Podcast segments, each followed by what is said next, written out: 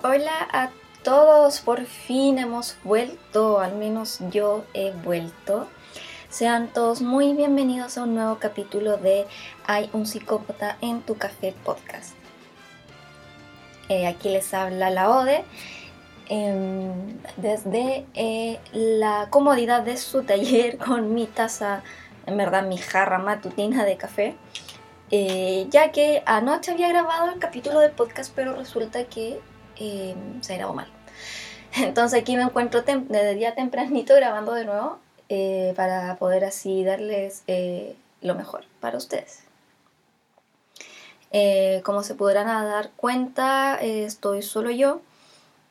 Y de aquí en adelante, en los próximos capítulos voy a ser solamente yo quien los va a acompañar, ya que nuestra querida Pauli ha decidido dejar en pausa el podcast. Así que voy a seguir solamente yo. De todas formas, y yo siempre, o sea, hablo con ella igual súper seguido, entonces, pero de todas formas le dejo un gran beso, un gran abrazo, que ella sabe cuánto la quiero, cuánto la amo, y la grandiosa amiga que es para mí. Eh, así que desde ahora en adelante voy a ser yo con Izumi, la mascota oficial del podcast. Así que si escuchan alguna campanita o algún ladito extra, eh, va a ser ella. Bueno, después de una ausencia bastante larga, aquí estamos de vuelta. Una ausencia bastante larga por temas de trabajo en realidad y por no poder coordinarnos bien con la Pauli para poder grabar y asuntos personales que ha tenido cada una por su parte. Entonces, ese ha sido el principal motivo por el cual no hemos podido grabar. Eh, pero ahora a que seguiré yo solita va a ser un poco más fácil en el sentido de poder tener un capítulo semanal para ustedes ya que al menos hay una persona en Instagram que nos dijo que estaba con una abstinencia brutal del podcast, así que querida, querido, queride, aquí estamos, aquí estoy para ti. Bueno, ahora lo que nos compete que es el capítulo que es eh, el capítulo de hoy y de esta semana, que es sobre eh, un tema que habíamos dejado elegido ya del año pasado en realidad, y que va a ser eh, que, bueno, mediante votación todo correspondía a mi creepypasta favorito, que es el experimento del sueño ruso. Eh, como todos sabemos, es un creepypasta, se ha hablado mucho de él, pero yo quiero contarles eh, este podcast, a diferencia del otro que son de discusión, y yo contarles así como un caso. Yo ahora les voy a contar una historia, así que pónganse cómodos, acomoden sus audífonos eh, sírvanse un tecito, un café, alcohol si quieren, aquí no estamos para juzgar, em, donde sea que estén en la locomoción, en el trabajo o simplemente descansando, que esta historia ya va a comenzar. Bien, como había dicho, vamos a hablar, voy a hablar sobre el experimento del sueño ruso, un creepypasta que llegó a los confines del Internet aproximadamente en el año 2000. Eh, que eh, tal parece no existe una historia como completamente real de cómo fue que se creó esta historia ni tampoco quiénes son los autores. Pero al menos en la página oficial de Creepypastas, no sé si existe, yo nunca me he metido, de hecho, pero aquí dicen la historia que al menos en la página oficial de Creepypasta, a, a principios del 2000, eh, a fines del 2000, principio del 2001, eh, dentro del foro se hizo un concurso de escribir una historia, una leyenda urbana, eh, que fuese la que más te sacara así las peores pesadillas, la que fuese la más espeluznante, y al parecer esta fue la historia que ganó. Ahora bien, cuando hablamos sobre los rusos o Unión Soviética, al menos yo personalmente eh, soy me creo que son capaces de absolutamente todo. Entonces, por eso cuando yo leí esta historia, cuando tenía aproximadamente 13 años, hace 10 años atrás, yo me lo creí porque, bueno, son los rusos y los rusos son brutales para todo, entonces no me caía ninguna duda que pudieron haber hecho. Ahora bien, si nos vamos, Dios mío, he repetido muchas veces, ahora bien, va a nueva. Lo siento. bueno, esta historia, para que sepan el contexto un poco en el cual se, eh, se da eh, el experimento del sueño ruso, resulta que igual es sabido que a lo largo de la historia del ser humano, este ha hecho en pos de la ciencia y del progreso, la medicina, eh, una serie de experimentos los cuales muchos han tocado algo súper importante que es la ética y que ha pasado a llevar los derechos humanos. Ejemplo de ello, o sea, tenemos experimentos igual súper conocidos como el de la cárcel de Stanford y el experimento de Milgram, los cuales igual podríamos hablar más adelante en algún otro capítulo eh, sobre estos experimentos. Pero fue, en verdad fue por el experimento de Milgram que a pesar de que no tuvo eh, ninguna muerte, ninguna vida que se llevó, eh, fue un experimento que ya eh, fue lo primero que puso el debate sobre la ética experimental, tanto en la psicología como también en la, en la ciencia en general. Pero como ya había dicho, se sabe que el ser humano ha hecho experimentos en humanos en pos de la ciencia y realmente grandes avances médicos que tenemos hasta el día de hoy, o los grandes descubrimientos, se hicieron así.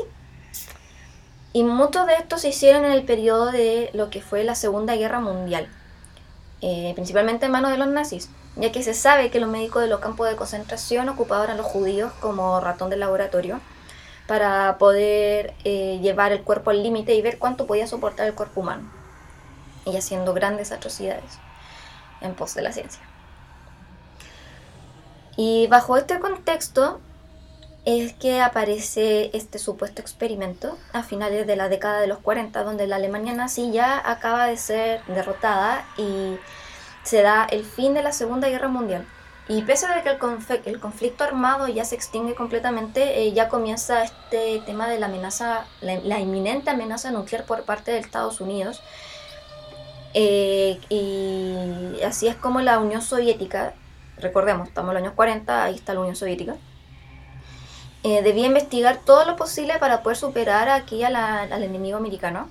Y la ética era un gran impedimento para poder eh, ganar la Guerra Fría que estaba iniciándose. Y así es como comienza este supuesto experimento dándose que se acababa de sintetizar un nuevo gas que prometía erradicar la necesidad básica del ser humano que es el dormir. El gas, en caso de funcionar, iba a ser un gran paso para la productividad de la Unión Soviética, no solamente para lo que correspondía a los soldados y a la gente que se encontraba en el campo de batalla, sino que también a un nivel de proletariado. Es decir, claro, un proletariado que no duerme es un proletariado que más trabaja y por lo tanto genera mucho más. Entonces era, no había por dónde perderse. Sin embargo, este gas no podía ser probado así como así eh, a rompirraja en las grandes fábricas eh, de la prole que estaban en la Unión Soviética, ya que había mucho que perder en caso de que este gas no funcionara. Podían haber muchas pérdidas humanas y eso iba también a ser grandes pérdidas de mano de obra y grandes pérdidas económicas. Por lo tanto, este equipo de científicos, en conjunto con el equipo de la KGB, Recordemos que la KGB era la policía secreta, por así decirlo, la policía militar o la DINA de los rusos. Entonces fue como, ¿qué, qué hacemos? ¿A quién usamos sobre como conejillos de indias? ¿Y qué mejor que usar como conejillos de indias a los traidores de la patria? Entonces este grupo de investigación escogió a cinco personas que se encontraban internados en los gulags, que son los campos de concentración de trabajo forzoso rusos, soviéticos. Y los metieron en una base secreta. El trato era que si estos cinco sujetos accedían a estar encerrados en, en unos cubículos, en unas habitaciones, durante 30 días y ser expuestos a un experimento, una vez finalizado el experimento iban a lograr la libertad. Claro, o sea, estos prisioneros no tenían nada que perder. Así que, démosle. Entonces lo único que tenían que hacer, claro, era convivir entre los cinco en esta habitación y no dormir. La habitación en la cual se fueron insertos estos cinco sujetos fueron habitaciones selladas donde se encontraban con un monitoreo constante de los efectos del gas eh, como dije, convivían en pequeñas habitaciones en las que se disponían de libros, agua, corriente, un lavabo, eh, catre sin ropa de cama y comida suficiente para sobrevivir los 30 días. En todas las habitaciones, también aparte de un monitoreo constante de la salud de cada uno, también se encontraban micrófonos que iban a estar grabando 24/7 cualquier tipo de sonido que saliera de los ratones de laboratorio humanos. Durante los primeros cinco días los sujetos no se encontraron mal, de hecho había mucha motivación, de vez, de vez en cuando pasaban leyendo, conversando entre ellos, eh, dándoles muy poca importancia al experimento en sí, sino que conversaban de cosas banales, de su vida, eh, qué lo que eran antes de estar en los gulags, de su gusto en común, eh, y también principalmente sobre qué es lo que iban a hacer una vez que fueran libres. Pero todo esto empeoró una vez que llegó el quinto día, o finalizó. Pues a partir de ese día, el cambio de las conversaciones fue brutal.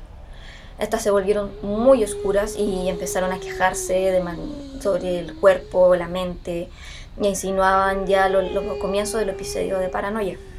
Los sujetos quienes hacía poco estaban muy simpáticos entre ellos comenzaron a desconfiar los unos a los otros. Y estas comenzaron a aparecer y ya para evitar cualquier tipo de información que se podrían quitar de entre unos y otros simplemente dejaron de hablar. Y así de actuar de una forma muy extraña. Todos estos comportamientos fueron considerados un efecto secundario del gas aunque los investigadores decidieron no parar el experimento hasta ese momento, pues simplemente era un cambio conductual, nada grave. Querían saber hasta dónde llevaba este nuevo invento y cómo iba a ir evolucionando. Pasaron los días y llegando al día número 11, los sujetos empezaron a gritar. Fueron gritos que duraron casi tres horas y de repente, silencio brutal. Seguido solamente de extraños ruidos, sonidos culturales. Los investigadores querían saber qué estaba pasando y fueron a descubrirlo, pero al verlo automáticamente quedaron horrorizados por la escena que se encontraron al abrir la sala del experimento. El sujeto, que hacía unos minutos gritaba todo pulmón como una bestia desaforada, ya no era físicamente posible que él siguiera gritando, ya que este sujeto se había arrancado sus propias cuerdas vocales. Pero lo sorprendente de esta escena no era solamente que este sujeto se haya arrancado sus propias cuerdas vocales y siguiese vivo, sino que todos los compañeros de la habitación que todavía lo acompañaban eran completamente no eran completamente conscientes de lo que acababa de suceder. Cada uno metido solamente en su propia paranoia, eh, sin absortos en ellas, sin darse cuenta de todo lo que estaba sucediendo. Luego, otro, otro compañero comenzó a gritar de la misma forma, con gritos culturales, gritos bestiales, gritos que salían directamente de los pulmones, que casi se le salían del cuerpo. Finalmente, frente a esto, los otros compañeros de la habitación, los otros tres que quedaban, sin considerar al, al, sujeto que ya se había arrancado de las cuerdas vocales, tomaron los libros, defecaron en ellos, arrancaron las hojas y tal masilla, tal pintura comenzaron a pegar y a mover todas estas hojas con mierda por las paredes. Entre los días 11 y 13, todos estos sujetos permanecieron en un tétrico silencio. No se decía ninguna palabra, ni siquiera para hablar de las paranoias, ni tampoco se oían los gritos. Bueno, de los cuatro que todavía podían hablar. Ningún ruido venía del cubículo. ¿Qué estaba pasando? El experimento ya estaba cerca de cumplir su segunda semana y viendo todos los espeluznantes resultados, el grupo de científicos decidió tomar la decisión que habían dicho que no iban a hacer, que era abrir la estancia. Mediante altavoces que se encontraban directamente conectados con el interior, anunciaron que iban a abrir el cubículo y que para resguardarse de los posibles ataques de estos seres, porque ya personas no eran, iban a entrar con un grupo armado y que iban a disparar a cualquier persona que iba a intentar hacer algo. También dijeron que si obedecían todas las órdenes de los científicos, uno de los reclusos sería liberado. Pero lo que no esperaban los investigadores era la respuesta que iban a tener de vuelta. Una vez que uno de estos sujetos se apegó al intercomunicador y con una voz sumamente monstruosa, ni siquiera humana, entre gutural y una queja, lo único que dijo fue, ya no queremos ser liberados. Llegando al día número 15 se decidió ya finalmente abrir la puerta. Y en la habitación entró un grupo de soldados bien protegidos y armados. Pero lo que vieron no se comparaba con lo que habían visto en la guerra. Los sujetos gritaban, desesperados. Y de los cinco que iniciaron el experimento, ya uno no estaba vivo. La comida apenas se había tocado, de hecho solamente habían comido los primeros cinco días. Entonces se cuestionaron que cómo se había mantenido con vida y que estaban comiendo. Pero fue realmente espantoso cuando se dieron cuenta que todos los internos de la habitación se habían arrancado parte de sus propios músculos y la piel, con sus propias manos cometiendo un acto de autocanibalismo. Intentaron sacarlo de la habitación, pero los sujetos ya no querían salir y solamente pedían que se le diera más gas, ya que lo necesitaban para mantenerse despiertos. Viendo que sus demandas no eran satisfechas, pasaron a la acción y comenzaron a atacar y a matar a varios soldados, tal bestias, tal animales, ya nada de humanos quedaba en ellos. Su rostro estaban completamente desfigurado, su cuerpo estaba ligeramente encorvado, como si la piel se hubiese retrocedido, se hubiese recogido entre sus manos y sus pies, las uñas parecían garras, el pelo se les comenzó a caer y los ojos finalmente ya ni párpados tenían. Eran realmente monstruos. Una vez que terminó la lucha, uno de estos sujetos fue gravemente herido. Cuando consiguieron por fin inmovilizar a todos a los, cuatro sujetos que quedaban vivos, un grupo de médicos se puso a cargo del que estaba más herido. Y pese a que se le hizo aplicación de una dosis 10 veces más fuerte de la morfina común, ya no, él no tenía suficiente. Él seguía gritando, desesperando, agrediendo a los médicos. Gritaba que quería más, pero los gritos finalizaron cuando él mismo murió desangrado en la camilla. Los otros tres sujetos, sin tantas lesiones, también fueron trasladados a la instalación médica. Dos de ellos aún conservaban las cuerdas vocales y seguían insistiendo que se le diera más, gas psicotrópico. Claro, sin percatarse ellos mismos de que tenían sus destinos colgando. Ya que la única importancia era mantenerse despiertos a toda costa. Y mientras demandaban más y aún más gas, esbozaban estas sonrisas espeluznantes provocadas principalmente por esta piel recogida que daba un aspecto bastante terrorífico, asustando a todas las pobres enfermeras que estaban ahí obligadas a trabajar en este experimento. Uno de ellos que había logrado sacarse parte de los órganos estaba en el cubículo. Necesitó ser intervenido quirúrgicamente y durante la operación, al cual no se le administró anestesia, hablaba con el cirujano, gritándole desesperado, siendo clara y simple la petición. Sigue cortando. Los otros dos sujetos, quienes también necesitaban ser intervenidos, se la pusieron mucho más difícil a los médicos, dado que se reían escandalosamente sin poder parar. Necesitaban más gas, pero por muy dañados que estuviesen sus cuerpos, no parecían que le importara el mal estado en el que se encontraban, tan solo parecía importarles eh, el, el gas psicotrópico. Eran adictos a él como si droga se tratase, lo necesitaban para seguir vivos, para resolver todas estas incógnitas, y aprovechando que algunos sujetos podían hablar todavía, los investigadores se dieron cuenta que no tenían nada que perder.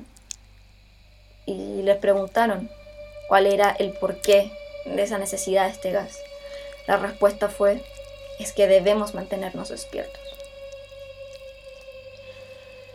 Los tres supervivientes fueron devueltos a la habitación y dado que ya el experimento había sido un completo fracaso y luego de conversaciones con la KGB, finalmente no tenemos nada que perder. Sigamos viendo hasta dónde llega este brutal experimento. Así que así fue como nuevamente estos sujetos fueron ingresados a los cubículos y se les suministró una dosis de gas, haciendo que se calmaran de manera inmediata. Pero la sorpresa de los investigadores fue que darse cuenta de que mediante los monitoreos el cerebro de los sujetos parecía que morían y revivían cada cierto tiempo, sin una explicación científica posible. Y uno de los internos se tumbó en una de las camas, reposó la cabeza en la almohada y cerró los ojos, como si por fin decidiese dormir. Y tras cerrar los ojos, murió de manera instantánea. Nuevamente los investigadores volvieron a reunirse en el cubículo y para asegurarse de que no volvieran a morir soldados, abatieron a uno de los sujetos, quedando solamente uno. Uno de los científicos les preguntó, ¿qué son? ¿En qué se convirtieron? Y este último superviviente que se encontraba en cunclillas recogido ya sin tener ninguna forma humana, con apenas un poco de pelo, con cada vez la piel mucho más recogida, los ojos extremadamente abiertos, al igual que su boca y su sonrisa. Solamente respondió, nosotros somos ustedes. Somos la locura que circula por sus cuerpos pidiendo ser liberada de su mente, que se alberga en la parte más animal de ustedes. Somos aquello de lo que ustedes esconden en la noche cuando van a dormir. Usted, nosotros somos lo que ustedes callan. Y tras esas palabras, el sujeto comenzó a moverse tétricamente, como que cada parte de su cuerpo no estaba pegada, no estaba engranada a ninguna parte de su cuerpo, a ningún hueso. Comenzó a moverse lentamente, girándose hacia los médicos y girándose hacia el cuerpo militar que se encontraba ahí resguardando. Con una sonrisa, con la boca bien abierta, miró a los médicos, comenzó a reír y comenzó a gritar de una manera animal, siendo ese momento cuando el médico le da un tiro directamente en la cabeza y en el corazón, acabando con su vida, y así con el experimento. Rígido. ok, esta fue la historia del experimento ruso. Mm, igual es bastante cruda. Y en realidad, al menos yo cuando la escuché, claro, yo la escuché eh, cuando narrada por Dross, que tiene una voz súper eh, de ultratumba y por lo tanto fue mucho más eh, caótico. No, no, más que caótico, no, fue... O sea, yo me cagué de miedo, la escuché acostada en la noche y... No, creo que no dormí como en tres días, más encima acompañadas por la imagen con la que estaban. Eh, no, me cagué de miedo. Pero ahora bien, una vez que ya que contamos esta historia, ahora viene una parte del análisis en el sentido de, claro, esto es súper espeluznante, pero también súper surrealista. Entonces, ¿qué desierto hay detrás de, este, de esta historia? Sin embargo, o sea, claro, esta historia no es cierta ya que la, historia del experimento, o sea, no ocurrió a fines de los años 40, no es resultado de una oscura investigación soviética, ni nada por el estilo. Como dije al principio de la historia, o al principio del podcast, eh, esta fue una historia que nació de un foro, o de un concurso dentro del foro de la página oficial de Creepypasta, eh, en donde aparentemente se puede encontrar la historia así, la original. Pero claro, actualmente encontrar la versión original, así, la primera edición de la historia es bien difícil, ya que, eh, claro, o sea, esto funciona igual como funcionan los mitos urbanos, o la leyenda urbana, o las historias de campo, qué sé yo, que van de, de boca en boca, y claro, como se van contando de boca en boca, cada vez uno le va agregando parte de su cosecha, entonces finalmente la historia tiene un poquito de esto, un poquito de aquello, entonces la base de la historia es una sola, pero los detalles van cambiando. Y lo mismo pasa con esto. Y el origen, como ya dije, fue en los foros, finalmente. Y realmente yo creo que debía haber ganado ese concurso porque la historia eh, igual es súper tétrica. Y después de esto, esta historia se comenzó a expandir por todas partes, como ya dije, eh, en YouTube principalmente, donde se comenzó a ser conocida eh, por eh, youtubers que comenzaron a narrar la historia o, canales que se dedican al tema paranormal o de terror. también incluso se crearon muchos blogs o foros en donde se debatía sobre la veracidad de, este, de esta historia, de este experimento. E incluso llegó a aparecer en los diarios. Y mira, en realidad, eh, al menos yo soy una persona que cree que el poder del creer es demasiado fuerte, ya que las cosas se vuelven reales una vez tú comienzas a creer en ellas. Eh, un ejemplo de esto, eh, no sé si recuerdan el caso de Slenderman, también un creepypasta, también una historia nacida en internet, pero por alguna extraña razón hay una generación, chicos más preadolescentes que durante un tiempo eran fanáticos y una idolatración directa hasta estos personajes como Slenderman y como el Jeff the Killer. De hecho en Tumblr estaba lleno así de niñas eh, prepubers así que idolatraban mucho estos personajes. Y bueno, no sé, o sea, un caso súper conocido y que de todas formas igual podríamos hablarlo más adelante, que es el caso de dos amigas eh, de 13 años, creo, no estoy segura de la edad, pero bueno, eran prepuber, pubrientas, eran muy pequeñas, en plena adolescente, ni siquiera preadolescente, eh, en la cual una de ellas, que estaba mucho más obsesionada con Slenderman, y no solo obsesionada, sino que también después se, se corroboró que la chica tenía uno que otro problema psiquiátrico. Pero estas dos chicas se encontraban obsesionadas con el Slenderman y querían invocarlo, entonces eh, no encontraron mejor manera de invocarlo que sacrificando a una tercera amiguita del colegio. E intentaron asesinarla, eh, lo cual no lograron, por suerte. Eh, esta chica ah, salió con vida, huyó, y creo que actualmente la que se encuentra o sea, la cabeza de todo este plan, que es la chica que tenía problemas psiquiátricos, no estoy segura si la llevaron a la correccional o simplemente fue internada en un hospital psiquiátrico. Y lo que sucedió con la segunda chica, no estoy segura, no sé si la enjuiciaron o no, o fue como, no sé, que se demostró que en realidad fue manipulada por esta niña. Pero ahí vemos como, claro, estas niñas creían tan fielmente en que Slenderman era real que lo hicieron real para ellas. Entonces, igual un poder bastante fuerte. Y claro, como es como, como mitos urbanos toman forma y toman vida cuando ya se encuentra tan inserta en la memoria colectiva. Eh, creo que igual ha pasado con uno que otro caso, o no sé. Pero al menos yo considero eso, que el poder del creer es muy fuerte. El poder de la mente humana de poder hacer real cosas que no son ciertas, es impresionante. Y bueno, ya después eh, igual, eh, como ya dijimos, o sea, esto es falso, pero hay mucha gente que dice, ya, pero si es verdad.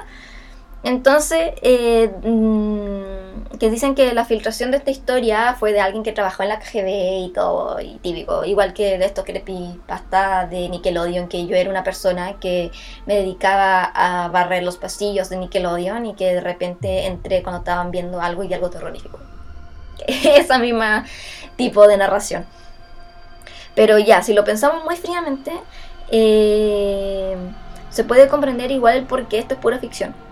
Aunque uno piensa que porque son rusos puede ser verdad. Lo primero es que jamás de los jamases en una, en una institución penitenciaria como son los gulags, eh, o sea, van a prometerte la libertad por el simple hecho de participar en un experimento. O sea, ni cagando, imposible. O sea, ellos no van a hacer eso, no van a negociar la libertad. Por muy peligroso que el experimento pueda ser, o sea, no, jajaja, tú estás acá y cagaste. Porque ¿de qué le serviría a la Unión Soviética liberar a una traidora a la patria por el simple hecho de participar en una investigación o sea, huevo, no les interesa. Y uno puede pensar, claro, estos sujetos que entraron al experimento fueron engañados y que si el experimento hubiese ido como querían los, investigadores y hubiese resultado todo súper bien, al final, de todas maneras, igual acabarían ejecutando a los presos. O sea, ellos fue como, hola, vas a ir a este experimento, ¿vas o vas? Corta. Y al final del experimento, ok, tú te mueres o te mueres. O la única opción es que siguiesen, siguiesen dentro del gulag eh, haciendo los trabajos forzosos. Y era. no, no había más opciones. Entonces ningún, en ninguna realidad eh, la Unión Soviética iba a negociar con los prisioneros de los gulags. O sea, imposible. No, no, no se llama eso para nada. Y aparte, o sea, ya llegamos a la existencia de este, de este misterioso gas y la herida que se hicieron todos estos sujetos que participaron en el experimento, que hasta la fecha no se conoce ningún gas que sea capaz de hacer los efectos que se le han atribuido al del creepypasta. Porque estamos hablando de un gas que de partida no te, no te permite dormir, que aparte de eso eh, permite un nivel de locura en el cual tú eres capaz de arrancarte las cuerdas vocales, extraer tus propios órganos y no morir en el intento. Biológicamente hablando, una persona que se saca sus propios órganos si, no tiene asistencia médica en las próximas horas eh, muere de sangrado fijo. O sea, no sobrevive no más de ni siquiera mediodía. Entonces igual es como súper irreal. Pero como aquí somos fanáticos de las conspiraciones y poniendo en duda absolutamente todo, yo no pongo en duda de que quizás en el mundo, en alguna parte, quizás haya hecho algún gas para no dormir, qué sé yo, quizás no con el nivel de brutalidad ni de espeluznante que fue como algo como se narra acá en la historia. Pero a mí no me cabe la menor duda de que en algún país, los coreanos, los, coreanos malos, los coreanos, los chinos, los rusos, hasta los mismos gringos, bueno, algo están haciendo y, no sé, yo no pongo en duda de que estén haciendo algo que eh, lleve al límite el cuerpo humano. Yo no sé qué opinan ustedes. Eh, si escuchan este podcast, supongo que igual les gustan las conspiraciones y tendrán un pensamiento similar al mío. Pero bueno, ahora bien, eh, ah, de nuevo dije ahora bien, mira, van a hacer un juego. Una, escuchan este podcast y hacen el juego del shot. Cada vez que el lado de dice ahora bien, se toman un shot. Sería bueno un juego, ¿no? Digo para pasar la pandemia. bueno, como le estaba diciendo, a pesar de que esto es un creepypasta y uno diría, no, ¿qué recomendaciones van a ver? Pues se equivocan porque esta historia claramente tiene una eh, tiene una recomendación que les voy a dejar también en historia destacadas. Y si me dan un momento aquí está que es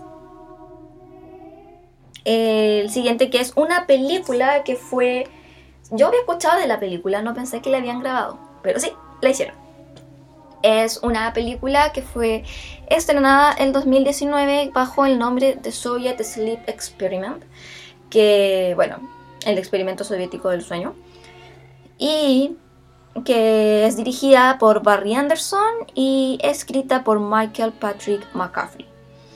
Sinceramente no la he visto, eh, porque no tenía idea hasta grabar este capítulo que realmente existía. Eh, la voy a ver, eh, aunque aquí me la describen como un thriller psicológico eh, muy, muy, interesante, eh, que está bien hecha y que es verdad súper perturbadora. Y espero que la haga fe a la, a la historia, porque en realidad yo encuentro que este creepypasta está muy bien escrito, está muy bien narrado. Eh, o sea, no es como, wow, una obra maestra, pero juega, juega con tu imaginación. Entonces, al menos para mí, como persona que le gusta escribir y que escribe, encuentro que en ese sentido cumple. Y aquí, bueno, en la página al menos de IMDB, la categorizan con un 8 de 10. Así que al parecer, mala, mala no es. Tendríamos que darle una oportunidad. Si la ven, por favor, agradecería mucho que nos dejen sus comentarios en el post de Instagram o en alguna historia. Y eso sería el capítulo de hoy. espero que les haya gustado. Eh, espero que no se haya sentido tan solitario que esté solamente yo narrando, pero bueno, al menos yo siento que tengo un compromiso con ustedes, las poquitas personas que me escuchan, eh, que según estadísticas son entre Chile y Estados Unidos y llegamos hasta Dinamarca. No sé quién escuchar en Dinamarca, pero... Uh, hola. hola Dinamarca. Pues bien, eh, Ah, pero vino la parte más importante del podcast, que es la parte de los saludos. Pues eh, hace no mucho, creo que hace dos días, eh, publicamos en el Instagram del podcast que nos pueden encontrar como psicópatacafé.podcast. De todas maneras, en la descripción del capítulo voy a dejar el link directo para que puedan para que puedan ir y seguirnos.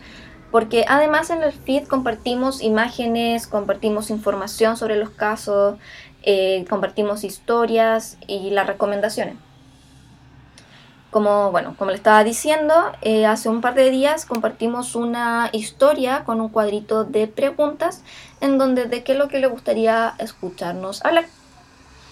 Y bueno, le vamos a mandar saluditos a las personas que nos contestaron. Eh, primero, eh, desde, desde O, desde O, bueno, no sé si está bien pronunciado, pero muchos saludos, quien nos puso eh, al menos una propuesta que al menos a mí me gustaría y de hecho la voy a dejar en las votaciones para que queden el, para que elijan de lo que quieren escuchar la próxima semana, que es el caso de Lisa Lam. Pero más que solamente hablar del caso de Lisa Lam, yo quiero hablar del Hotel Cecil y el caso de Lisa Lam, que es un caso bastante interesante, al menos a mí me gusta mucho. También saludos a Francisco-J-Aguirre, a, a Alvarado, a Nats Belen, que es la Nati, muchos saludos, guagua, muchos besitos, eres un sol, eres un girasol en la vida. Apatía Disonante, que nos sigue desde el comienzo del podcast y que siempre nos ha comentado y que siempre nos, manda mensajitos por interno, que le gusta lo que escucha, que es súper interesante. Eh, muchas gracias por escucharnos. También a una personita que estuvo con una abstinencia del capítulo del, podcast, que es Pájaro que da cuerda. Bueno, pájaro que da cuerda, queride, porque no sé qué eres, aquí estamos, aquí estoy para ti, para ser tu compañía. Así que para que no te vuelvas a sentir con abstinencia.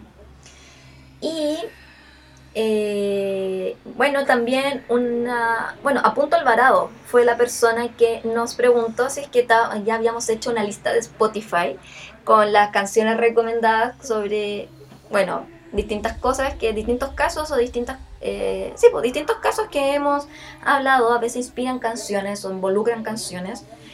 No la hemos hecho todavía, pero las vamos a hacer porque al menos tú te encuentras muy interesado. Apenas esta lista va a ser compartida. Y creo que esos serían todos los saludines. Eh, y bueno, eh, la, la elección de lo que va a ser la próxima semana va a ser entre el Hotel Cecil, y el caso de Lisa Lam, que fue una que fue elegido, fue propuesto por DDO o DDO y también vamos a hablar sobre em, sobre, sobre, sobre, a ver, bueno, sobre el tema propuesto por Apunto Alvarado que es psicópatas en Chile. Que igual Chile es un país que no ha tenido muchos casos de psicopatía, gran asesinato ni asesinato en masa. Bueno, dejando de lado lo que pasó en la dictadura. Pero bueno, eh, no, vamos a, no tenemos color político aquí, así que no vamos a hablar de eso. Todavía, creo, no lo sé. Bueno, eh, así que vamos, vamos a dejar en Instagram, en historias destacadas, que se, va, eh, que se llaman votaciones, van a poder votar sobre qué es lo que quieren escuchar la próxima semana. Eh, creo que eso sería todo por hoy. Creo que no se me queda nada en el tintero. Más que nada decirle que se sigan cuidando. La pandemia todavía sigue a pesar de que estén las vacunas. Eh, por favor, lleven a sus abuelitos a vacunarse, al menos acá en Chile, que ya comenzó el calendario de vacunas para la gente de la tercera edad, porque salieron bien por feo los viejitos, así que por favor, llévenlos de una ala a vacunarse. Eh, ustedes también, cuando ya esté habilitada para el resto de la people, por favor, vayan a vacunarse, no sean idiotas, no sean antivacunas. Eh, vayan a vacunarse, sigan manteniendo su sana distancia, tomen agüita, como siempre se los recomiendo. Eh, ponte bien la mascarilla, por favor, porque no hay cosa que me estrese más que alguien con la mascarilla mal puesta. Eh, no salgan si no sea necesario, respeten los, los aforos, no hagan carretes cuando no tengan que hacerse carretes, por favor. Los toque de queda y bueno, toda mi, mi, fuerza y un gran abrazo a todas las personas que se han visto afectadas directamente por este bicho mierda. Que ya sea porque ha afectado psicológicamente a distintas personas la pandemia, el encierro, tantos sueños truncados o para todas las personas que se han visto afectadas de una manera mucho más directa, ya sea contagiándose o perdiendo algún familiar. Desde el podcast le mando un gran abrazo de fuerza, de ánimo, de mucho amor para todas esas personas. Y harto aguante nomás porque todavía queda harto rato. Así que nada, aquí vamos a estar con Izumi acompañándolos eh, donde sea de que nos escuchen, de cualquier parte del mundo y dándoles ánimo y tratando de distraerlos un poco y hacer un poco más amena, la cuarentena y la pandemia. Aquí Ode se despide, muchos besitos, cariños y abrazos con mucho alcohol gel. Se me cuidan. Chao, chao.